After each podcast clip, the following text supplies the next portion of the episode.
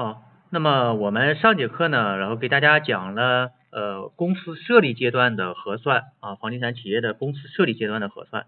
那么呃公司设立阶段呢，其实然后跟其他的行业啊没有太大的差异啊。那么各行业呢，那么也都是属于这种筹建期啊，筹建期的核算。那么我上节课呢，给大家留了一个呃作业啊，那么这个作业呢，主要是在筹建期。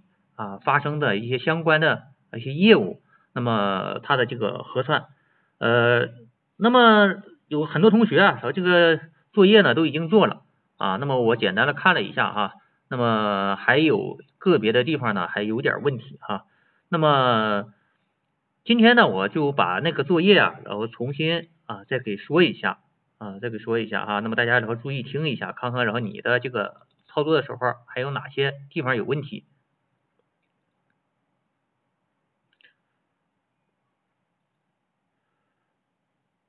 我这是首先是这个时间啊，我们呢给的时间呢是二零一六年的六月份啊，所以说然后我们在做账的时候啊，一定要按这个日期来做啊，你不要然后这个随便然后把这个日期给改了啊。有的同学呢做的时候啊，直接做到二零一七年的四月份了，按照我们现在这个讲课的时间啊，但是然后我们在做账的时候呢，你不能按讲课时间哈，那么就像你在企业里做做账一样。啊，你不做，你拿来凭证，然后你做账，你不能把给他做到你做账这个日期啊，你要根据然后这个原始凭证的日期来这个选择，然后它的这个做账日期啊。那么这里头呢，我们看一下哈，一个是啊，第一笔业务呢，收到注册资本啊，收到注册资本的时候啊，我们应该把它啊按照啊不同的投资人来这个设置明细啊，那么借银行存款贷实收资本。那么这里头这个银行存款呢，我们在做账的时候啊，最好是按照每一笔款来入账啊。那么这样呢，便于我们银行对账单的对账啊。那么然后这个大家然后可能这个做过其他行业的会计啊，都知道啊这个这个这个问题哈。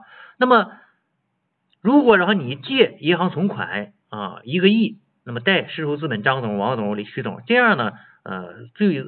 不好的一个问题就是你对账的时候啊，你银行对账单上没有这一个亿的这个金额啊，那么我们收到钱的时候肯定是啊张总汇过来一笔啊，王总汇来一笔，徐总汇来一笔，对吧？那么所以说，然后这个实实际上呢，在银行存款中应该是有三笔业务才对啊。那么作为实收资本呢，我们也不能啊直接贷实收资本一个亿，因为呢这里头涉涉及到啊这个不同。这个投资人他的这个所占的股份啊，如果然后你不给他啊具体给分开的话，那么呃将来啊你在查账的时候就比较不方便啊。为什么然后我们会计要记账啊？这个记账啊最主要的目的是将来为了啊查啊查账。那么你要查账的时候，如果你要想查账的时候更清晰啊，那么你就在记账的时候就要把它分开。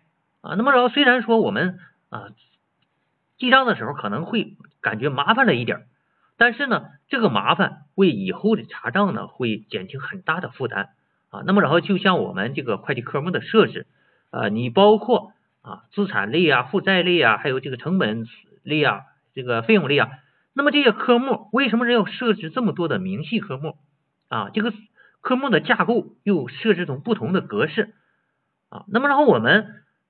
设置的这个不同的啊这个科目结构啊，最主要的目的呢，是为了将来查账啊，将来取数方便啊，所以说啊，我们不要小瞧这个东西，觉得哎呀，你看本来就是一笔业务，你为什么然后要分成然后这个是三笔了呢？啊，实际上呢，我们分成三笔的目的是为了将来查账方便，而不是说啊多此一举的东西。好，那么下面呢，第二笔啊交税。那么从去年的啊这个十二月份吧啊这个是十月份啊十二月份，那么这个呃营改增以后的这个账务处理，把这个印花税呢给归集到这个应交税费里头来核算啊。那么然后这个月末呢要计提啊，计提的时候呢，这个分录是借税金给附加贷应交税费应交印花税啊，是这样的。那么我们在实付过程中呢，首先是先交税，借应交税费、印花税、贷银行存款啊。那么我们到月底的时候，由于这是筹建期，所以到月底的时候呢，它的计提没法然后进到税金基附加啊，因为它不能进到水一里，所以说我们要进到长期待摊费用里头啊，这个税费里头啊。那么呃，这个呢，大家也要注意一下啊，也要注意一下。那么这个呢，实际上没有一个特殊的规定啊。那么呃，你还可以给它放到这个长期待摊费用单独不进到开办费啊。那么然后这个单独给放到一个长期待摊费用这个税费啊。那么这样呢，呃，也不摊销啊，直到什么呢？呃，直到然后这个确认啊，确认，比如说你确认收入的时候啊，然后在这个进行摊销啊。那么一般的情况下，我们印花税呢就直接啊进到开办费里头啊，直接摊销了。意味着，然后我们呃如果有这个什么呢？呃，你看等我后面讲到房地产企业啊那个预缴税的时候，它有一个长期待摊费用啊，长期待摊费用的这个待摊税费，这个呢是指什么？是指我们的税金及附加和这个相关的呃土地增值税什么啊这些税啊。那么下面再看一个呢是这个工商代办费。啊，这个代办费呢，我们进到办公费啊。那么在这个筹建期呀，长期代办费用实际上就是我们啊日常核算那个管理费用啊，日常管理费用。所以说你就把它当做管理费用来理解就可以了啊。那么进项税呢，借进项税额啊。那么购买办公桌椅，我们进到周转材料啊，办公家具里边的啊，先放在在库里头啊。那么当它领用的时候，我们注意，低值易耗品是在领用的时候一次性摊销啊，你也可以选选择五五摊销啊，或者是这个分次摊销啊。我们为了简化啊，那么然后这里头呢，呃，选择了是一次摊销。所以说，我们借周转材料啊，借周转材料、办公家具，然后在库，那么借应交税费、应交增值税进项税额，贷银行存款啊，贷银行存款。那么到月底的时候，别忘了这个要摊销的。啊，要摊销，因为办公桌椅啊，当时肯定就用了啊，你不可能说买个办公桌椅然后放仓库里放着，对吧？所以说呃这个呢呃当月你就可以摊销了。好，那么这个呢是购买电脑啊，购买电脑我们要进到固定资产啊，记住这个这这个购买电脑也好，还是购买办公桌椅也好，你不能进到开发费啊，因为呢它是什么？它是买资产。所以说，然后这里头呢也要正常的进固定资产啊，那么进项税呢，然后正常的啊走进项税啊，这里进项税啊，大家一定要注意哈，你如果走进项税额的啊，一定是当月要认证啊，你别然后这个这边走进项税了，那么那时候都没认证啊，如果要没认证的话，就像下面这个啊，购买打印机这个，我要放在哪儿呢？应交税费待认证进项税额，有的同学呢做账做到应交税费待抵扣进项税额，这不对哈。代抵扣是什么意思呢？代抵扣是已经认证了，但是当月不申报抵扣，这个呢是一些特殊事项才用到的啊，比如说啊，我们购买了不动产，有一啊百分之四十的部分代抵扣啊，这个呢是当月不允许抵扣的啊。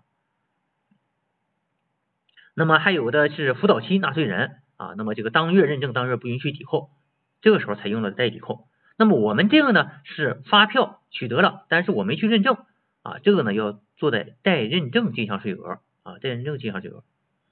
好，那么下面呢是购买这个复印机啊，购买复印机，购买复印机呢啊，正常我们也走固定资产电子设备类啊，应交税费、应交增值税进项税额，待银行存款啊。那么购买扫描仪两千块钱啊，这个呢我们注意哈。呃，购买这个扫描仪也好啊，还有前面的这个呃打印机也好，这都没超过五千块钱啊。我们这个所得税啊，呃有规定，这个不超过五千块钱的可以一次性在所得税前扣除。那么按照这个呃正常来讲，这个固定资产啊不超过五千块钱啊，那么我们还要进到固定资产里来啊，就是做账的时候呢，你还要做到固定资产里来，但是呢。我们啊，在次月折旧的时候，你可以一次性折旧，就是说我按的一次就折旧了啊。这个呢，是我们实务中啊常用的一个方法啊。这个呢，也是呃不，其实呢它是不符合会计准则的要求的啊。那么如果你按照准严格按照准则来做，比如说你的企业要要上这个呃西三本或者是上这个创业板，那么这个时候呢你要上市啊，那么我们所有的账呢必须正规啊，这个时候是和我们现在的账务处理是不一样的，大家要注意啊。如果然后你是这样的企业的话啊，那么然后你这个呃筹建期的费用要进到管理费用开办费啊，下面要设置明细啊。如果然后你不是这样的企业呢，你就像我现在这样的就是民营企业，那么然后我们直接这样做啊。那么固定资产啊五千块钱以下的，如果你是上市公司啊，或者是即将要上市的公司，那么你做账的时候正常做固定资产。那么你这个呃折旧的时候呢，你正常的折旧和啊其他固定资产折旧呢没有什么区别啊。那么你说要所得税前一次性扣除，这个怎么办呢？我们在所企业所得税前一次性扣除啊，选择在那个固定资产纳税调整那块儿那个加速折旧进行纳税调整啊，而不是一次性折旧啊，这个大家要注意啊。这个是比较规范的做法，但是呢，由于然后我们不愿意然后一年一年去调整，因为然后这个设计的量可能比较大啊，我一年年去调整呢也比较麻烦啊，甚至说有的同学呢，干脆这个两千五千块钱以下的，我直接进低值好品一次摊销了啊，就省得那么麻烦了啊。那么这个都是实物啊，实物就是实物，那么和理论呢可能还是有一定的差异的，所以说我们在做账的时候啊，呃，要注意区分啊，也不能说这个东西就是错了，因为呢。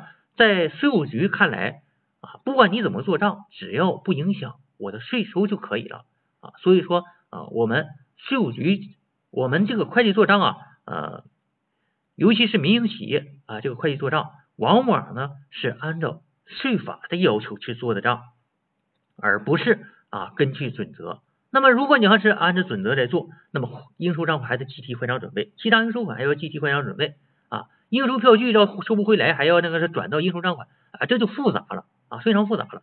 所以说我们呢，毕竟不是上市公司，也不是即将要上市的公司，所以说我们的账啊处理呢，往往啊不是按照那个套路去出牌的啊，基本上是按照税法来做。所以说我们呢，呃，这个账务处理呢，往往啊，你可以啊认为是一种啊税法的会计啊，或者叫税务会计。好，那么下面呢是购买办公用品啊，办公用品呢，呃，我们一般情况下呃不进地质易好品啊，直接呢进到开办费的办公费里就可以了啊，因为都是小型的东西啊，如果让你再进地质易好品再去摊销啊，就比较麻烦。那么然后我们在实务过程中呢啊，往往呢有一些业务呢尽可能的简化处理啊，只要不影响企业管理，不影响。税收的情况下，我们很多业务能简化，尽量简化啊，因为你做的再细呀，也没人看啊。那么我们呃尽可能的给它简化了以后，这样呢，然后我们啊做起来啊可能就更啊符合啊我们这个实际需要。那么下面呢，我们是提现金啊，借啊库存现金贷银行存款。那么，然后我们从书本上可能讲过啊，这个提现金呢，然后这个啊现金余额又不许多少多少，但是实务过程中啊，我们就没有这么多的要求了啊。我们经常会然后提挺多的现金啊，比如说五万、十万这样去提啊。一般的银行呢啊，就是呃一次性呢，然后就你啊不预约的话，你就可以提五万块钱啊，提五万。那么呃，或者是呃你要预约，你可能提十万、二十万的现金都可以啊。那么这个提现金呢，大家要注意哈。我们提现金的时候，往往是会啊以各种名目提，比如说我公司啊有差旅啊用差旅费我提现金，公司发工资我要提现金啊，公司呃要这个这个呃要这个付什么这个钱然后提现金，我们以差旅费的啊形式然后提现金的比较多，所以说这个支票根儿啊啊现金支票根儿呢啊上面然后这个写了一个差旅费啊，大家不要把这个啊直接做这个差旅费了。啊，那么然后我们啊，大家呃学房地产会计的同学呢啊，基本上都是呃做过好几年会计了啊，所以说啊这个我觉得啊应该不用我再提醒了啊。那么有的同学呢，可能拿这个支票根一看，顶上写的差旅费，啊，借管理费用差旅费啊，贷银行存款啊，不是哈，就是提现金，借库存现金，贷银行存款啊。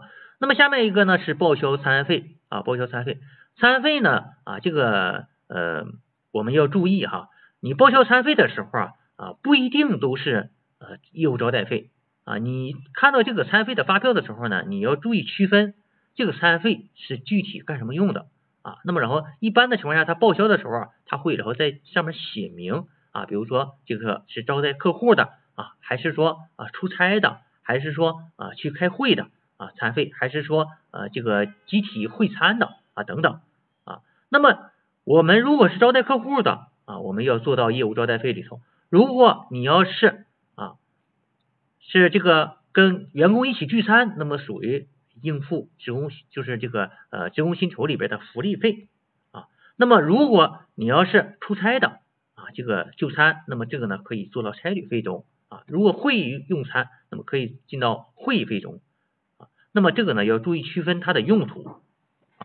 那么下面一个呢是关于这个工本费啊，那么然后这个我们可能啊办一些手续的时候会发生一些工本费，那么这个工本费呢我们做到长期。代摊费用里开办费的办公费就可以了啊。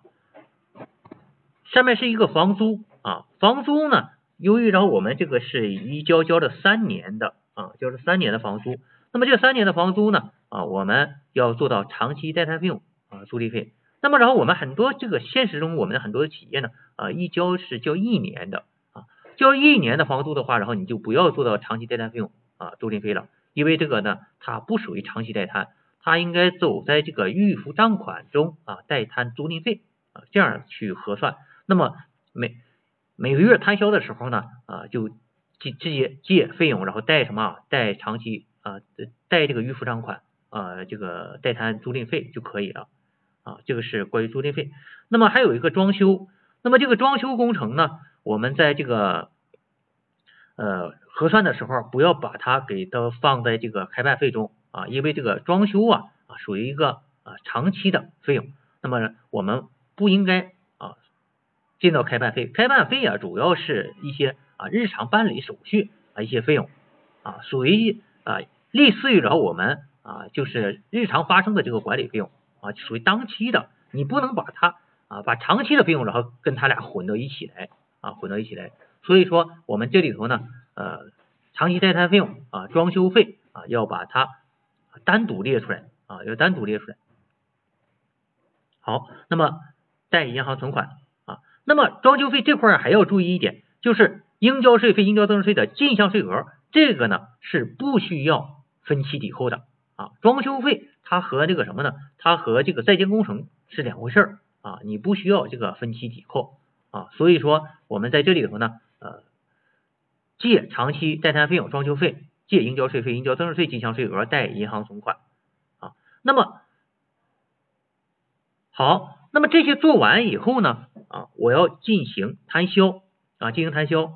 那么这个摊销啊，呃，做月末处理的时候，这个摊销首先是我要刚才我们讲过周转材料啊，周转材料，周转材料呢这一万块钱啊，那么然后我摊销的时候应该怎么做呢？借长期代摊费用、开办费。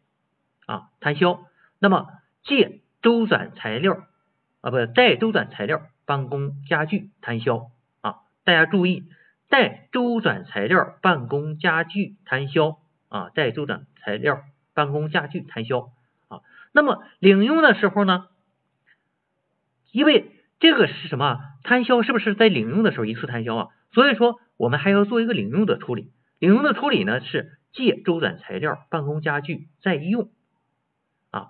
呃，带周转材料、办公家具在库，也就是说，从仓库到使用部门啊，这个时候呢，就变成使用部门了啊。那么在企业里头，那么由于的话它这些办公家具可能比较多，量比较大，那么然后我们在账面上可能就不反映具体到哪个部门用了啊，具体在哪个部门，这可能就不去反映了。我们可以通过啊一个内部管理报表来反映。啊，比如说，然后我们呃这个行政也好啊，或者是资产管理部门也好，那么然后专门然后统计啊，统计一下这些这些都做一下登记啊，这些办公家具在哪啊？那么然后这个就这个属于资产管理啊，这个不属于我们财务的啊范畴了，我们就不去管这个事儿。那么我们到啊一定时间呢，我们可以用账面上的数据跟谁呢？跟这个仓库管理部门呢进行核对啊核对。那么仓库把这些东西买回来以后啊，比如说这些办公家具买回来以后呢，他要把还有这个领用记录要跟财务呢啊。做备案，就是说在财务这块要有一份那么财务要进行月末资产盘点的时候呢，要拿这个东西啊，跟啊这个呃各部门啊进行盘点啊，和这个呃行政也好，或者是资产管理部门也好啊一起啊进行盘点啊，这个呢要注意啊。为什么然后我们这个周转材料啊，在这个摊销的时候不是借长期待摊费用啊，开办费摊销带周转材料？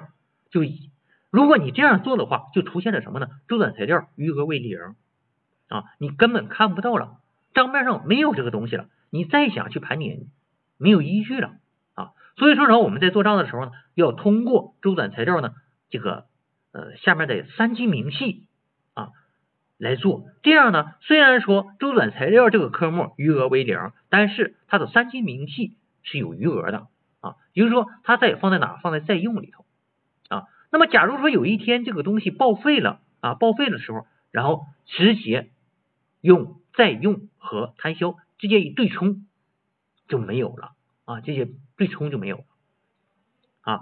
那么下面呢，我们要计提一下印花税啊，借长期待摊费用开办费税费印花税啊，那么代应交税费印花税啊，代应交税费印花税啊，那么。这个呢比较简单啊，但是你一定要记题啊，一定要记题。我说这个记题呀啊，我们这个实务操作中基本上是交多少提多少啊，交多少提多少啊。那么按照这个呃税法要求呢，我们应该计提印花税。但是你比如说有一些印花税我们是没法要确定啊去计提的啊，比如说呃这个呃一些账簿啊，那么然后我们都不知道然后要交多少啊。如果让你啊提前给算出来也可以啊，我们一般实务中操作呀啊基本上是呃交时候再提啊，这个也不影响啊也不影响啊，你也可以呢呃提前算好了，然后再去计提。好，那么下面是计提工资啊，计提工资呢，那么你比如说这个是六月份他刚开业啊，你六月份这些人员你不可能不开工资啊，那么开工资呢？是肯定是在下个月月初的时候开啊，那么这个时候我要在六月末先把工资计提出来啊，你不能说等着开的时候再提啊，必须先把它提出来。那么这个什么意思呢？就是说我要工资要进到当期的成本中，就是六月份的工资就要进到六月份成本啊，你不能说六月份工资给进到七月份去了，因为如果你是开的时候提的话，也就是在七月份提，那么这个时候你要进到七月份的呃这个。成本费用里去啊，这个是显然是不符合权责发生制的原则的啊，所以说我们计提工资借啊长期代摊费用开办费职工薪酬工资奖金代应付职工薪酬工资奖金啊，那么这里还是这个我还是那句话，长期代摊费用呢开办费就是我们的管理费用这个科目啊，你就把它理解成管理费用或者是销售费用或者是啊这个其他成本啊。好，缴纳社保。好，缴社保的时候呢，啊，这个分录呢，我们要注意哈。公司承担的部分啊，第一个是公司承担部分。公司承担的部分呢，我们要走应付职工薪酬社保啊，应付职工薪酬社保啊。那么个人承担的部分走其他应收款社保啊，我们要先缴啊后扣啊，基本上我们是这样一个啊路子啊。那么，比如说六月份，我六月份先把这个社保给你交了啊，等到六月份开工资，也就是七月初啊，给你扣回来啊。好，那么缴纳社保的时候呢，带库存现金啊，带库存现金。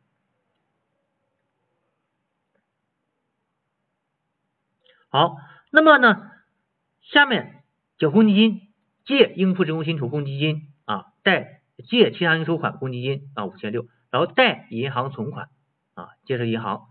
一万一千二百，好，那么这个是交公积金，那么交完了以后啊，我们别忘了提啊，到月底的时候别忘了计提啊。这个计提呢，只提什么公司承担的部分啊，只提公司承担部分，你不用不要去提那个个人承担的部分啊。那么有的同学呢说就不理解了，为什么个人承担的部分不计提呀？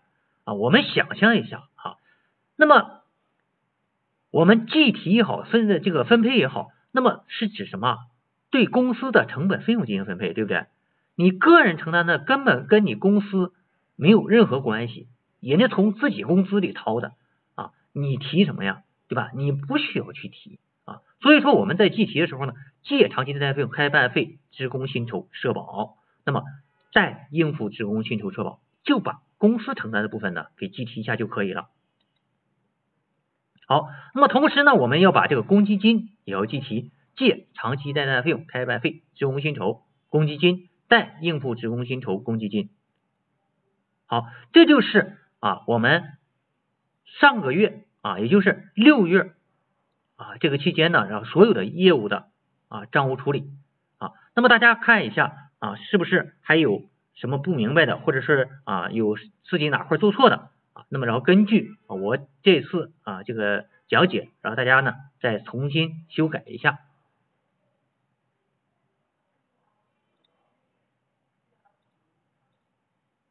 啊，那么呃有没有人还有哪一块没有听懂的？现在可以问一下啊，有没有没听懂的啊？你说一下什么问题？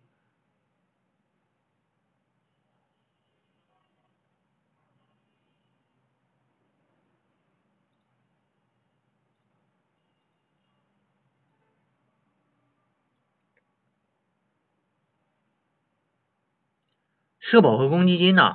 你交的时候不是通过应付职工薪酬交的吗？啊，你交的时候，你看咱们是通过应付职工薪酬交的，对不对？那么如果你不计提的话，那么然后你就进不了成本费用里去啊，你进不到费用里去啊。你计提借长期贷贷费用、开办费、职工薪酬，这时候是不是进到？比如说，然后你现在不是开办期的话，你是不是借管理费用、职工薪酬呃这个公积金呐，贷应付职工薪酬啊，对不对？那么是不是然后就是把这个相当于？这个费用进行分配了，对不对啊？费用进行分配了。呃，陈凌发，你这个点一下下台这块儿，然后点一下下台啊，在这块，在这儿啊，点一下下台就好了啊，下去一下就好。这儿这儿，我鼠标的地方，这个，哎，好，不是你日常的也要计提的。插入凭证，你为什么要插入凭证啊？凭证然后漏了，漏记了。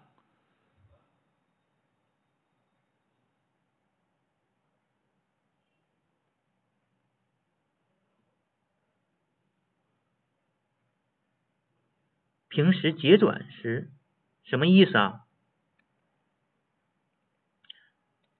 凭证插入好像插入不了吧？啊，应该是插入不了凭证。你的一般软件都不都不这个支持插入凭证的啊，你你没有分开做的话，然后你修改凭证就可以啊，然后在一本凭证里不就可以修改吗？你是插入分录，那不是插入凭证，你插入分录是没有问题的。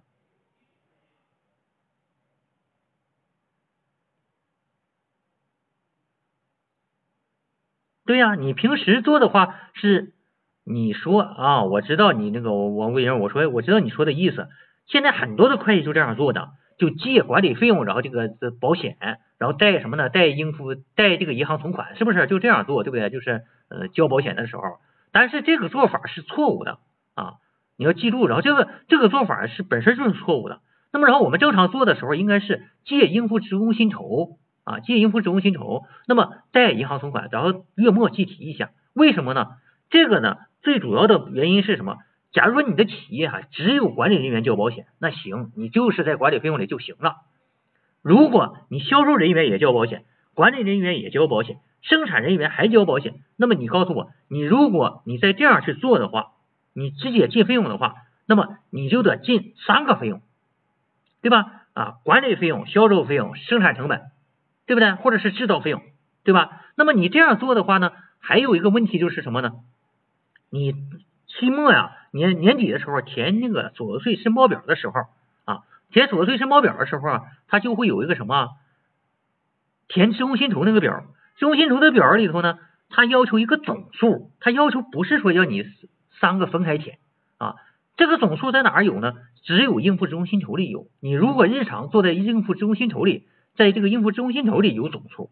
你如果没做在这里的话，你得从管理费用拿一个数，从销售费用里拿个数，从制造费用里拿个数，从生产成本里再去拿个数，然后这几个数往一块加啊！你想象一下，你如果这样往一块加方便呢，还是说然后你平常做账的时候就坐在那里方便，对吧？你比如说我现在，我们现在可能可能很多老板呢，呃，并没有说向你呃财务啊要一些数据。假如说我现在是老板，我先跟你要个数据，我看看如果你这样做，你怎么能拿出来啊？比如说我想知道一下我们今年的职工啊，就用在职工上的啊这个付出有多少啊？那么你现在你怎么去找啊？你现在然后我让你上账上去找数，你会非常困难啊！你这样做账，你比如说。我要找你，首先你得找工资，对吧？啊，我工资然后发出有多少啊？我还得找什么？我的我给这个员工承担的保险有多少？我给员工承担的公积金有多少？我给员工啊这个承担的啊教育经费有多少？我给员工承担的福利费有多少？我给员工承担的工会经费是多少？你这些东西都应该在应付职工薪酬下核算啊。如果你要平时做账都做在应付职工薪酬这个明细下，你月年底的时候，你老板要这个数，你会马上就上应付职工薪酬啊，借方发生额直接出来，对吧？但是如果然后你没有坐在这里的话，那么你现在要想去找这个数就非常麻烦了，你东找西找的啊，挨个去加，对不对？我们说呀，在日常核算的过程中啊，日常核算的过程中呢啊。可能麻烦了一点，但是你后期的查账会非常方便。如果你日常核算你不按照正规去做，那么然后你到日后查账你会累死啊。所以说现在可以这么说吧，很多会计现在做完的账基本上就是废纸一张，除了报税用根本没用啊。你要想说上账上去找点数，根本找不出来数啊。我举我举一个简单例子，比如说预收账款啊，我收的这个呃某跟客户。啊，收了很多笔款，比如说可能总在收，一笔、两笔、三笔、四笔、五笔、六六笔啊，一笔一直在收。那么如果我跟这个客户想对账的话啊，假如说你现在日常做账是怎么做呢？我是没开发票，我就走预收账款；开发票我就走什么呢？我就走收入啊，主营业务收入。我开了发票没收着款，我就走应收账款。如果你是这么做账。这个呢是我们会计准则的标准性做账。如果你是这样做账的话，你就会导致你，我现在要跟这个客户啊对账的时候，你根本没法对啊。如果没有台账啊，如果你没你再没有个管理台账，你就根本没法对。怎么对呀？你上预收账款里去找，预收账款里不全；你上应收账款里找，应收账款里不全。主营业务收入你又不能按照客户去分类。啊，那么你就会非常的被动啊，所以说，然后我们要求大家呢，在做账的时候，不管是收着款也好，没收款也好，还是挂账也好，全从一个科目里走啊。比如说，我全从预收账款啊，大连万达，我全从这一个科目里走。这个时候，我要想对账的时候，我就一笔一笔来，对吧？就会非常清晰啊，就会非常清晰啊。所以说，你咱们做账。目的是为了查账啊，你不能说去拿着那个原则去去解去解释啊，这个也可以是这样是可以，但是呢，你这样去做完了以后啊，你对然后将来的查账会影响非常大啊，这个大家理不理解？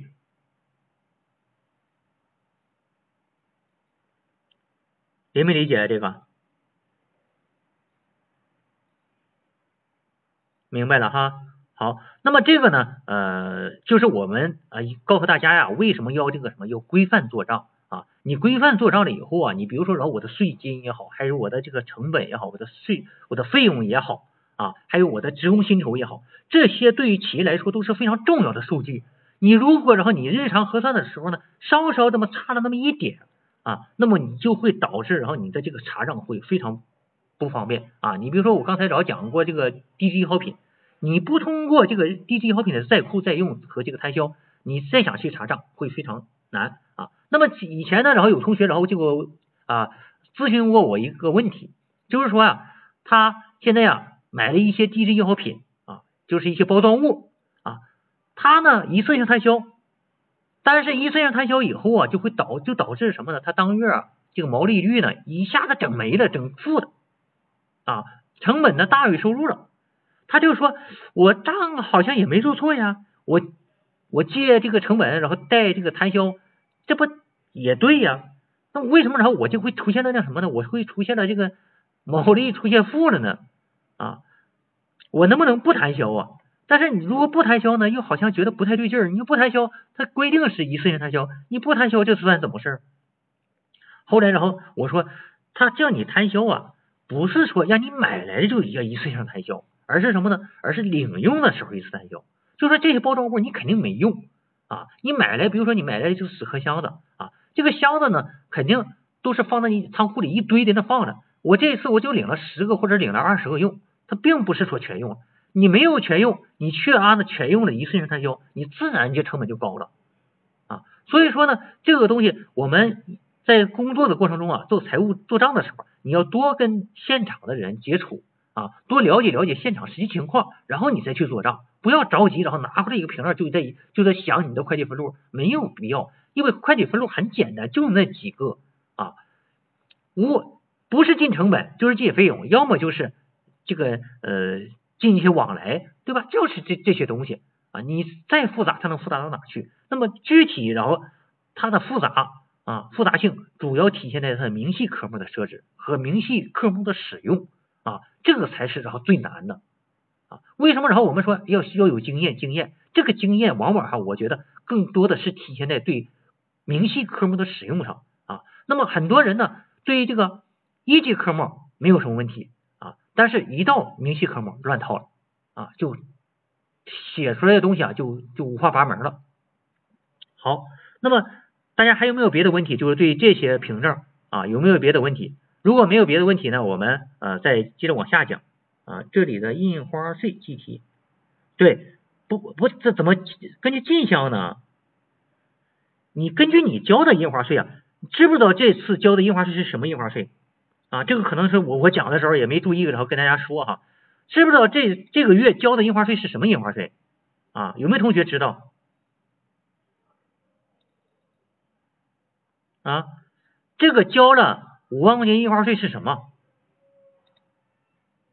对，实收资本的注册资本的印花税，也就是说我收到了一个亿，我得交万分之五的印花税。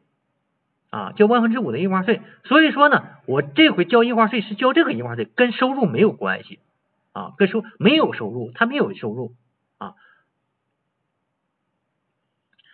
这块呢还没有交的，还没有这个去交啊这个采购的印花税啊，交没有还没有交采购的印花税啊，那么交采购印花税应该是在哪个月交啊？在下个月交啊，在下个月交，因为下个月的时候呢啊，我要。交采购的印花税的啊，因为然后这个月然后有采购嘛，是吧？啊，这个大家理没理解？所以说我交这个，我那么我交完了以后，我就得计提呀，把它计提出来，对不对？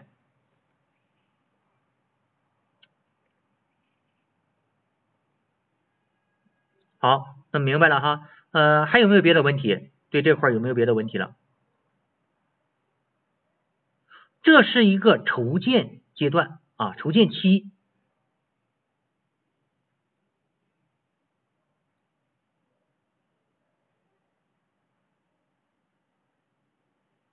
那么现在呢，好，这个月账我已经做完了啊，这个月账做完了。好，那么咱们这个软件啊，呃，资产负债表和利润表呢，它会自动生成的啊，自动生成的。那么大家可以看一下你做完的账的资产负债表啊，我们来看一下资产负债表。啊，筹建期的资产负债表它有一个特点，哎，啊，这个是啊六月份哈，我要看一下六月份，六月份啊，筹建期的资产负债表它有一个特点，年初数是零啊，整个年初数都是零啊。那么大家看一下哈，整个它的年初数呢都是零啊。那么都是零，只有期末数，期末数里头呢，货币资金也就是我们的现金和银行存款的合计数啊，库存现金和银行存款的合计数。好，那么还有呢，其他应收款啊，这个其他应收款是什么呢？啊，其他应收款是什么？其他应收款是，我来问一下大家，这个其他应收款，呃，你可以在这个月计提啊，你可以在这个月计提哈，采购印花税你可以计提啊，这个其他应收款是什么呢？是社保和公积金啊，社保公积金。好，那么这里的固定资产是什么？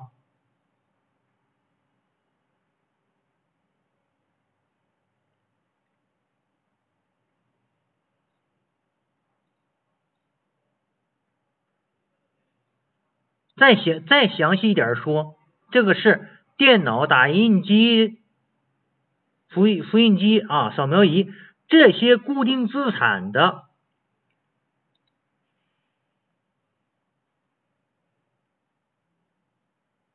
余额啊，余额啊，因为呢，这我现在选择的是一呃，选择的是新准则。啊，新准则，大家注意哈，新准则的资产负债表，这个固定资产是填固定资产的余额啊，也就是说，固定资产减里计折旧，因为这个月呢没有折旧，所以说啊，那么然后这个里头就是它的原值啊，和原值是一样的啊。如果要有折旧的话，那么这个时候它就是余额啊，它是个余额。如果你选择的是小企业会计准则，那么这个时候固定资产就是原值啊。那么下面还有一个累计折旧。啊，还有个利息折旧。好，那么再往下，长期代摊费用。那么这个长期代摊费用是什么呢？啊，这个长期代摊费用是什么呀？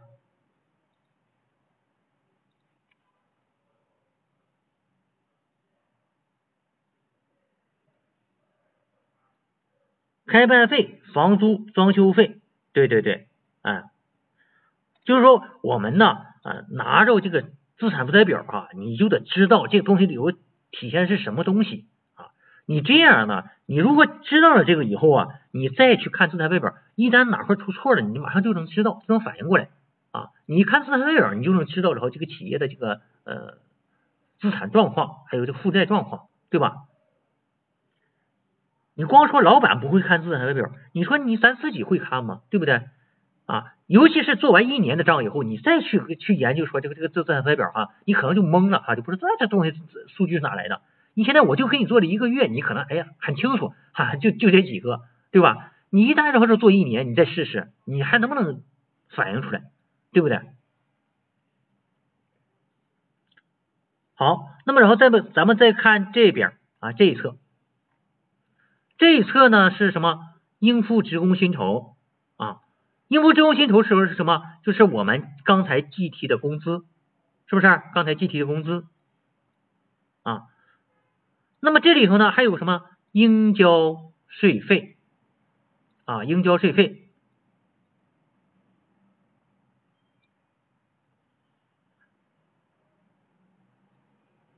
那么这个应交税费啊，应交税费出现了一个负数。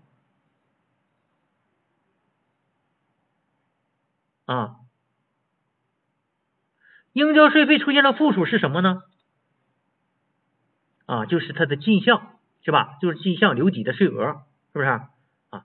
在这里是这样哈。那么如果然后你要是呃，在这个以后月份的话，你就得具体看明细了啊，因为它里头它就不仅仅是啊这个留抵税额，对不对啊？那么还可能还有别的东西，还有别的。好，再往下看，实收资本啊一个亿啊，实收资本一个亿啊。好，那么总资产是一亿零两万一千零六十四点八。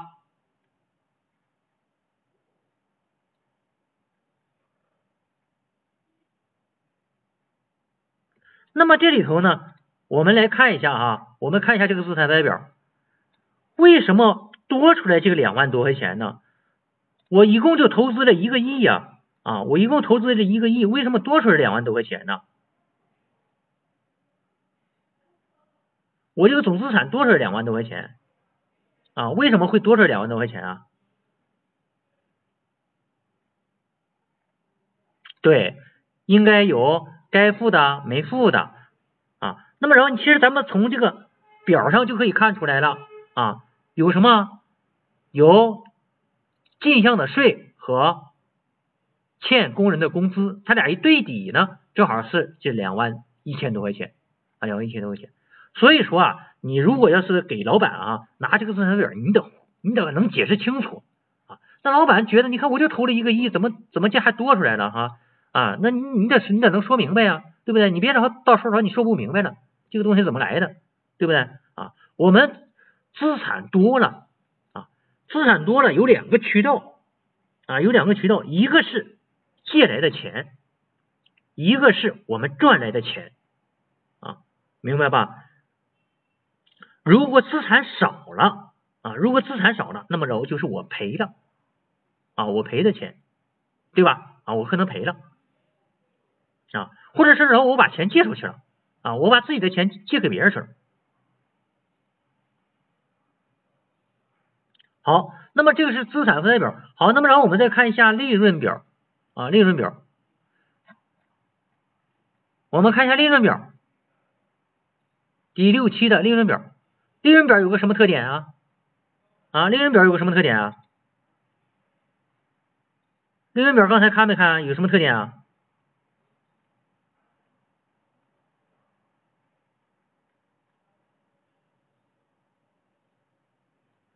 利润表在筹建期全是空的啊，它根本没有数啊，没有数啊。那么这里头呢，我们还要讲一下，就是关于筹建期的这个报税啊，筹建期的报税。那么大家呢都是做过会计的啊，也都报过税。那么这里头呢，我就不详细的去演示那个表了。但是呢，我给大家就是提示一下啊，筹建期的报税，筹建期的报税呢，如果啊。比如说这个现在是六月份，对吧？啊，你如果是七月初报税的话，是不是属于季度申报啊？四五六季度申报，对不对？啊，是不是季度申报？那么季度申报的时候，就是所有的表都要报了啊，所有表都要报。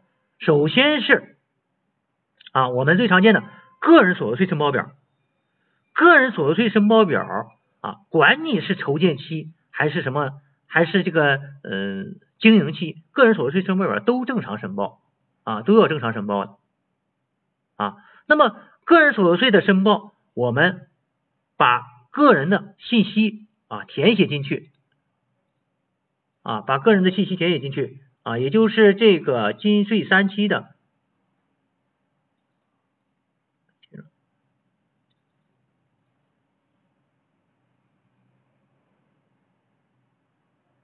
啊。因为这个呢，然后我没法去演示了哈，因为它这个是报税系统啊，我没法演示，我只能是给大家看一眼啊，就是这个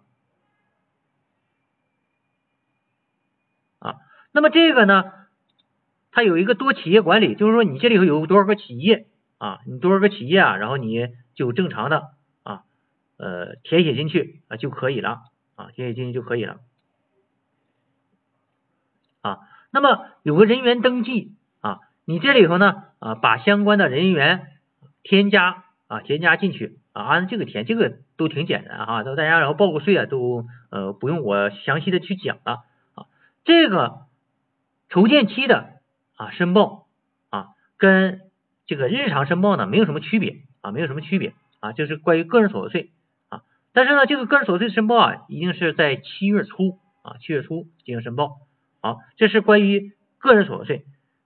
那么还有一个就是我们的工会经费啊，跟工资有关的啊，工会经费呢是按照你的工资表啊，工资表来填写，工资表的数来填写。那么填哪个数呢？填啊，填这个什么呢？填应付职工薪酬啊，这个计提那个数啊，计提的数。那么如果还有一些，比如说有一些要视同工资的，你也要这个呃加在一起啊，算这个工会经费。但是我们中小企业啊，有很多呢都不报啊，都空报，那那那那是另外一回事儿啊。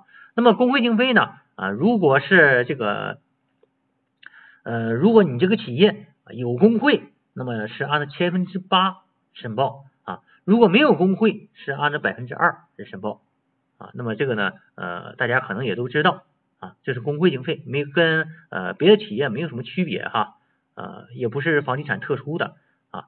那么还有一个残疾人保障金，残疾人保障金呢是一年一交啊，这个呢你筹建期这个企业呢啊这一年都不用交啊，一年也不用申报啊残疾保障金啊，因为你是新建企业嘛，所以说不用这个报这个啊。那么然后再一个呢就是呃增值税啊增值税申报，一般纳税人呢增值税申报呢是按月申报按月申报，那么增值税申报的时候啊。像这个筹建期呢，由于他没有收入啊，那么然后我们看一下这个增值税的这个申报表哈，我们找一下这个增值税的申报表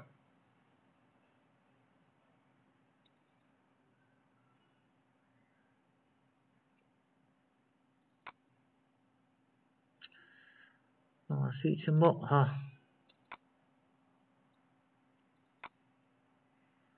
增值税申报表啊，有一般纳税人和小规模啊。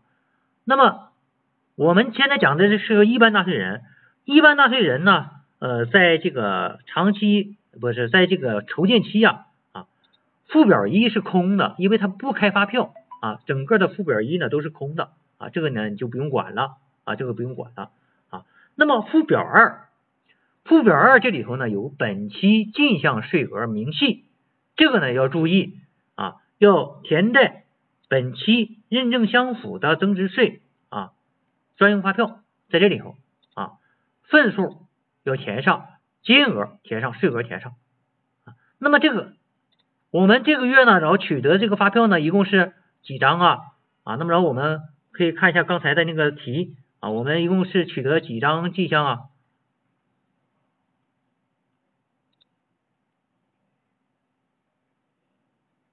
啊，我看一下这个账哈，看一下账，这是进项税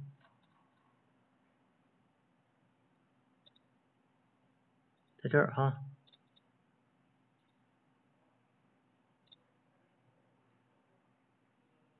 啊，那么你看这里头有一共有几笔呀？呃，第第那什么，第六起哈。啊，诶，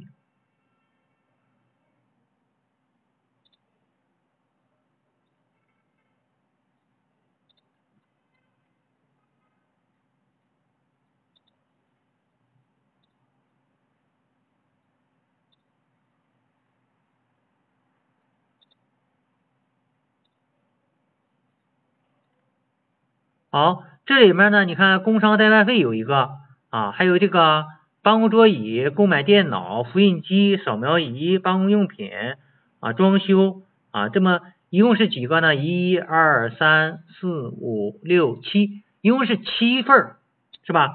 有七份发票，对不对？啊，七个。那么它的金额是多少呢？啊，金额，然后我们呃，这个呀，呃，我们都有这个增值税发票的认证系统啊，在认证系统呢里头。啊，都会有这个汇总表啊，那么然后这个呢，我们根据这个汇总啊，呃，来这个填写就行了。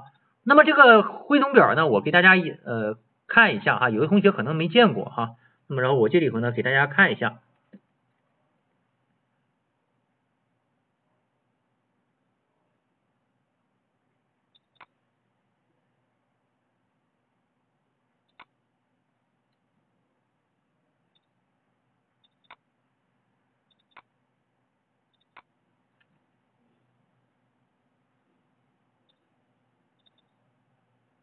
啊，你看这里头它有一个认证系统，那么认证呢，它就有个勾选的数量，你看数量、金额、税额，这个我们是在这个呃增值税那个认证的那个网站啊去勾选，现在都是勾选的这种哈，你勾选完了以后呢，然后你就根据这个然后往上填就行了啊，根据这个往上填就行，这个非常简单哈。那么刚才有一个五百一十块钱我们没认证，那个就不要填了啊，那个等什么时候认证什么时候填。好，那么它还有一个呃增值税这个表以后啊，这个认证表哈，这个附表二填完了以后啊，呃，我们还要填附表三四，这里没有啊，没有呢，然后你直接保存一下就行了啊，直接保存一下就行了。好，附表五啊。这个呢也不用啊，你就保存一下就行了，固定资产都保存一下就行了。好，进项结构明细表，在这里头呢，它要按照这个增值税这个进项发票的明细啊，这个明细来往里填啊，往里填。那么这里头呢，我们有一个这个什么呢？刚才这个表这不在这儿吗？啊，它有一个什么？有一个详细的清单啊，就是你认证这些发票这清单是都哪些啊？那么这里头呢？我们根据这个公司的名啊啊，基本上可以判断，然后它这个发票啊啊是呃税率是多少啊是什么发票？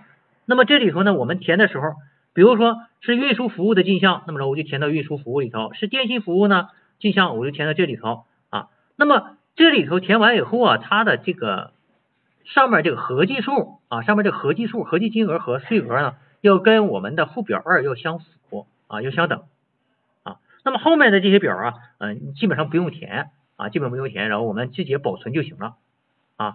那么像咱们这个筹建期呢，基本上就填这俩表，一个附表二，一个是这个进项结构明细表啊，填完了就行了啊。你你要认证完了，你一定要记得填，你别不填哈，你不填了以后，然后就没法那个什么了啊，你就没法再抵扣了以后啊。这个呢就是关于这个增值税报表的填写，那么。它还有什么呢？啊，土地增值税，还有印花税。那么这些表呢，我们直接零申报啊，直接保存一下零申报也行，因为它没有，你不需要交啊。所以说呢，这些表呢都零申报就可以了啊。那么还有一个企业所得税申报表啊。那么企业所得税申报表啊，我们也看一下啊，企业所得税的预缴申报表。那么由于我们的利润表是零，利润表是空的，对不对啊？利润表是空的。所以说，然后我们的企业所得税的预缴申报表呢，也是空报啊，根本不需要报数啊。那么预缴申报表这个大家应该都看过哈，我就不给大家演示那个表哈。呃，再一个呢，我们想想还还有没有其他的表需要填呢？啊，房产税和土地税啊。那么像这个企业啊，这个企业呢，它没有自己的房产啊，没有自己的房产，它是租来的。所以说呢，然后他不用交房产税，也不用交土地使用税啊，也不用交土地使用税。所以说，房产税和土地使用税呢啊，根本不需要申报啊。房产税和土地使用税啊，有才报，没有的话，然后你连报都不用报啊，你连连零申报都不用报啊。然后还有一个呃印花税啊，那么如果你印花税啊是申报的啊是申报的。那么这个时候，我们在这个就要在印花税这个表里头呢，要填啊，印花税里表也要填。印花税里表啊，它有这个不同的啊这个征税项目啊，征税项目啊。那么这里头呢，呃，有采购啊。那么像这个它这个企业呢，有什么呢？有采购，对不对啊？有采购。那么有采购，我们看什么呢？我们看一个是我们要看一下低值一号品啊，就是中产材料里头。啊，那个金额啊，这个金额是含税还是不含税？这个呢，主要取决于你取得发票啊，取得发票呢是普通发票还是专用发票？如果你取得的是普通发票，那么就按含税额来算；如果你取得的是增值税专用发票，那么就按照不含税金额来算啊。那么这里头啊，呃，一定要注意哈，你看你取得的是什么啊？你别。取得固定资产，你全按采购哈啊。固定资产，如果你取得是房屋建筑物的话，那么就不属于采购啊。采购是指采购货物，你取取得房屋建筑物，那是取得不动产，属于什么啊？产权那个产权证书转移啊，那个税率啊，你不要填错了啊，这个不要填错了啊。好，那么这个呢，就是有关印花税，那么。比如说，然后有的企业呢，还有这个呃，把这个账证账证然后这个交印花税。但是账证交印花税，我们一般情况下是不在这个网上申报啊，一般是去买印花税票，然后回来贴啊就可以了啊。那么这是有关啊印花税啊。那么然后我们在这个一个月做完账以后啊啊，要仔仔细细的想一想，我们这些税种啊是不是把该交的税都交了啊？有些税呢，我们一些中小企业可能是不交啊，这不交你一定要知道。啊，它的这个有一定风险的啊，一定风险的。那么这个风险，你老板然后愿不愿意承担？如果愿意承担，那么然后你不交就不交。那么将来要查的话，然后你老板自己担着去，对吧？但是如果你要是说啊需要交，那么财务呢，你别然后这个装这个能人哈，你你去你不给他交啊，你不给交，人家老板并并没有说一不让你交啊，你偏不你不去交，那么这个时候将来然后出问题的时候。啊，老板怪罪下来，你也没有话可说了，是不是？好，这个呢就是我们啊关于啊上节课啊我们讲过的啊讲过的这些内容啊讲过这些内容。好，那么然后我们稍微休息一下呢，然后我们再接着往下讲，讲一下公司拿地阶段的啊这个会计核算。啊，那么没有做完这个作业的哈，那么回去以后啊，把这些该改正的给改正过来。啊，那么同时呢，呃，再把这个课，然后重新啊，再仔细再听一听，看看啊自己哪一块还有什么不足啊，有什么问题呢？然后及时啊在群里然后进行反馈。好，呃，我们先休息一下。